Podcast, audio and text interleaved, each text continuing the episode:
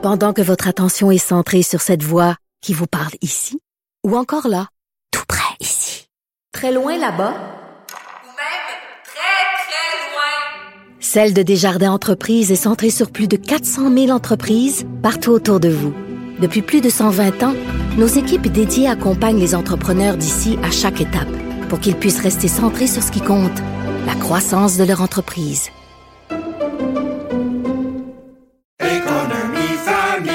Ici Ricardo. Et Émilie, marchand d'IGA. On a envie de vous inspirer à bien manger. À moins de 5 la portion. Suffit de repérer les produits valeurs sûres et de les cuisiner avec une de nos recettes. Les valeurs sûres, c'est bien pensé, hein? Bien sûr! Détails sur IGA.net. Vous vous demandez si les plantes ressentent de la douleur? Ou encore, comment est-ce que les daltoniens voient le monde?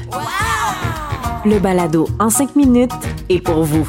Explorez la science, l'actualité et l'histoire en un temps record. La Feu, en collaboration avec le gouvernement du Québec, est fière de propulser la série Balado en 5 minutes. Ne laissez pas les questions sans réponse plus longtemps. En 5 minutes, disponible sur l'application et le site cubradio.ca. On s'érotise une question constitutionnelle à la fois. La traduction constitutionnelle. La question constitutionnelle. Mais bonjour Amélie Binette. Bonjour Antoine Robitaille. Notre chroniqueuse constitutionnelle et accessoirement professeure de droit à l'Université du Québec en Outaouais, en remplacement du globe-trotter Patrick Taillon aujourd'hui. Ton sujet, Amélie, est plus intéressant qu'on pourrait le croire. C'est le redécoupage de la carte électorale.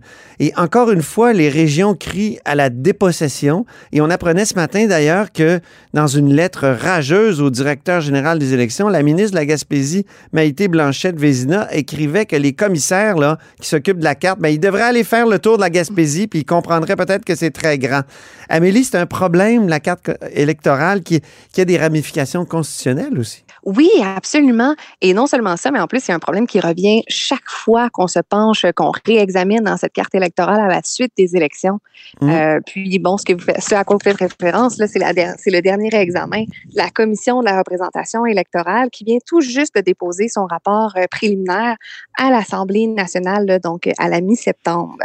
Oui. Puis ce rapport-là, il, il, il signe l'arrêt de mort de deux comtés, puis il en crée deux autres, hein? Oui, absolument. Et créer deux autres euh, circonscriptions. une première circonscription dans les Laurentides, donc qui va couvrir là, en partie les villes de Saint-Jérôme, Prévost, Mirabel, d'Argenteuil, pour ceux qui connaissent la région. Puis une deuxième circonscription plus dans le centre du Québec. Donc là, on parle plus euh, des circonscriptions de Drummond, Boisfranc, Daniel Johnson qui sont réaménagées pour en créer une quatrième dans, cette région-là. Euh, évidemment, là, pour conserver ben, les 125 sièges à l'Assemblée, si on crée deux circonscriptions, il faut en supprimer deux autres. Mhm. Et donc, on en supprime une première à Montréal, la circonscription euh, d'Anjou-Louis-Riel, qui est d'ailleurs une des rares circonscriptions caquistes sur l'île. Ouais. Puis, euh, une autre en Gaspésie, c'est celle qui fait un petit peu plus parler d'elle. Mhm. Donc, on va euh, fusionner là, la, la circonscription de Gaspé avec celle de Bonaventure. Et le résultat, c'est que dans toute la péninsule gaspésienne, on va se retrouver avec une seule circonscription pour couvrir un très, très large territoire. C'est gigantesque, évidemment. Et, la raison pour laquelle il faut peut-être le rappeler pour ceux qui ne suivent pas ça beaucoup, c'est une raison démographique. C'est-à-dire que quand il y a une région qui, qui, se trouve avec moins d'électeurs, ben, elle n'a pas le droit d'avoir euh, autant de circonscriptions. C'est aussi simple et mathématique que ça. Oui, exactement. La moyenne euh, québécoise d'électeurs par circonscription, hein, c'est autour de 50 500 électeurs. Oui. Alors, dans l'état actuel de la loi électorale, on va tolérer un écart qui soit positif ou négatif là, de 25% par rapport à cette moyenne-là. Et pour certaines régions, si on pense à Ungava, à Duplessis, au nord, en Abitibi et jusqu'à maintenant à Gaspésie, Bonaventure, c'était possible d'obtenir un genre de statut d'exception, de d'aller en deçà du, de l'écart de 25 Oui. À ma connaissance, c'est la première fois qu'on revient sur ce statut d'exception et qu'on on ne l'accorde pas le de nouveau Mhm. pour la circonscription de Gaspé. Donc, c'est pour ça qu'on va viser à l'abolir à ce moment-là. Il y a les îles de la Madeleine aussi qui ont un, un- un statut d'exception? Oui, absolument, absolument, mais lui, il est spécifiquement inscrit dans la loi. OK. Donc, il faudrait peut-être faire la même chose avec la Gaspésie?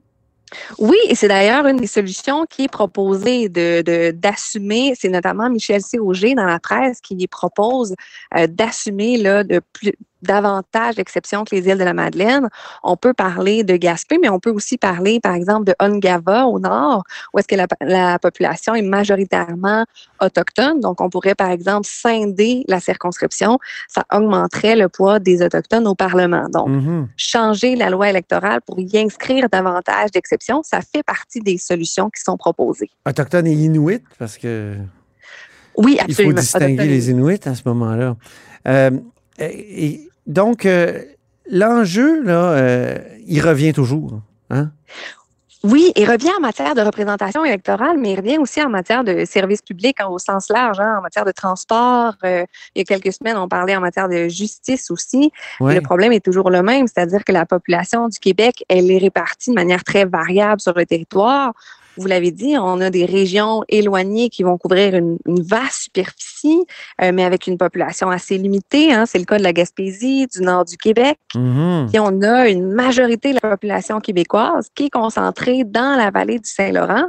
Là, on a une croissance presque euh, exponentielle euh, du 4-5-0, là, donc des couronnes nord et sud de Montréal. Mhm. Et ça s'est accentué depuis la pandémie, donc depuis 2017, la dernière révision de la carte électorale. Ça avait crié aussi à l'époque, je me souviens. Oui, ça avait crié. Et si je me rappelle bien, on était même revenu sur la suggestion euh, de la commission de la représentation électorale. Corrigez-moi, mais je pense qu'on avait proposé du côté de la commission de d'abolir la circonscription de Manon Massé. Oui. Finalement, on avait décidé de passer outre la, la suggestion de la commission et de, conserver la circonscription euh, dans le dans le centre de Montréal là, ici. Euh, Parle-moi, Amélie, des solutions créatives qui Oui, de l'avant. euh, justement euh, être mises en avant. Là. Oui, tout à fait. Mais c'est un peu pour s'opposer à la position du directeur général des élections, hein, Jean-François Blanchet, qui nous dit, euh, grosso modo, la loi est claire, nous, on a les mains liées, on doit procéder à la suppression des circonscriptions, parce que l'ensemble des circonscriptions devrait, dans un monde idéal, avoir le même poids. Ouais. Et là, ce qu'on remarque dans les dernières semaines, c'est que les acteurs politiques, les chroniqueurs, les avocats, ils se mettent à proposer des solutions euh, franchement plus créatives Oui. pour contenter un petit peu tout le monde. Oui. Et là, vous allez voir, certaines sont plus risquées, plus imaginatives que d'autres. Oui. Par Alors, on a exemple. la Oui, on a la première qu'on a déjà un petit peu abordée, c'est tout simplement changer la loi électorale pour euh, ajouter d'autres critères d'évaluation quand on révise la carte. Mhm. Euh, Pascal Bérubé, notamment, nous propose d'ajouter l'appartenance qu'on pourrait dire naturelle à une région. Donc, si on prend la Gaspésie, hein, la Gaspésie qui est traversée par la chaîne de montagne des Chic-Chocs, mais ce serait plus logique d'avoir euh, une circonscription de chaque côté de la chaîne de montagne, si vous voulez. Donc, Ah, éviter de couper le territoire plus naturel. En même On temps, il y, a, y ça dans à peu près tous les comtés, non? En tout cas. Oui, tout à fait. tout à fait. Ça s'applique davantage en Gaspésie, Donc, c'est un- ça- une proposition du péquiste Pascal Bérubé, mais qui pourrait se faire un peu partout. Tout Ouais. à fait. Il propose aussi d'éviter, euh, en fait, de, de plus s'harmoniser avec les régions administratives. C'est là, moi, j'y avais moins pensé, mais euh, c'est vrai que si on se met à la place d'un député qui a à gérer deux centres de services euh, de santé et de services sociaux, deux centres de services scolaires, deux MRC dans sa propre circonscription, ben, ça complique euh, franchement son travail. Mhm. Il y a Donc, Michel Cauger dans la presse, t'en as parlé déjà? Oui, tout à fait. Puis grosso modo, là, les suggestions de Pascal Bérubé et de Michel Sauger, c'est de c'est de, de réinventer un petit peu notre modèle d'évaluation avant de trop étirer l'élastique de l'égalité entre les circonscriptions. Oui. Parce que ça peut devenir non constitutionnel. C'est pas écrit noir Oui. sur blanc que chaque euh, vote doit avoir le même poids dans la Constitution, mais il y a quand même l'article 3 qui dit tout citoyen canadien a le droit de vote. Puis ça, la Cour a déjà déterminé que c'était justement euh, que, les- que les- c'était une indication que les votes doivent être, avoir le- à peu près le même poids. Oui, avoir dans un monde idéal le même poids, mais on parle plus de représentation effective. Donc, d'avoir Ouais. le même poids, oui, mais en tenant compte aussi de la géographie, de l'histoire, d'un certain sentiment d'appartenance à sa circonscription. Donc, c'est ça, c'est toujours un peu l'équilibre. On tolère un décalage, on tolère Mhm. qu'un vote, par exemple, d'un électeur du 4-5-0 n'est pas exactement le même poids qu'un électeur de la Gaspésie, mais jusqu'à où on a cette tolérance? Donc, jusqu'à où le, le modèle éclate un petit peu. Pourquoi on n'augmente pas tout simplement le nombre nombre de députés? Oui, c'est aussi une solution qui est proposée euh, ici, surtout par Marc-André Baudet, qui est un professeur en sciences politiques de l'Université Laval, qui a publié une lettre ouverte là, récemment dans le Devoir et qui propose tout simplement d'augmenter le nombre de circonscriptions. Euh, D'ailleurs, on apprend que le nombre de circonscriptions a été fixé à 125 en 1989, avec aucun changement depuis. Euh, et grosso modo, ben, c'est logique, hein, si on augmente le nombre de circonscriptions, on, ça nous permet d'en créer de nouvelles dans les Ben oui. régions où il y a eu une croissance démographique, donc par exemple les Laurentides. Sans en enlever aux autres. Oui, c'est ça. Donc, on protège une genre de, de masse critique là, de sièges dans les milieux plus éloignés, les milieux ruraux. Ouais. Euh, et surtout, ben, on, on maintient une superficie raisonnable des circonscriptions.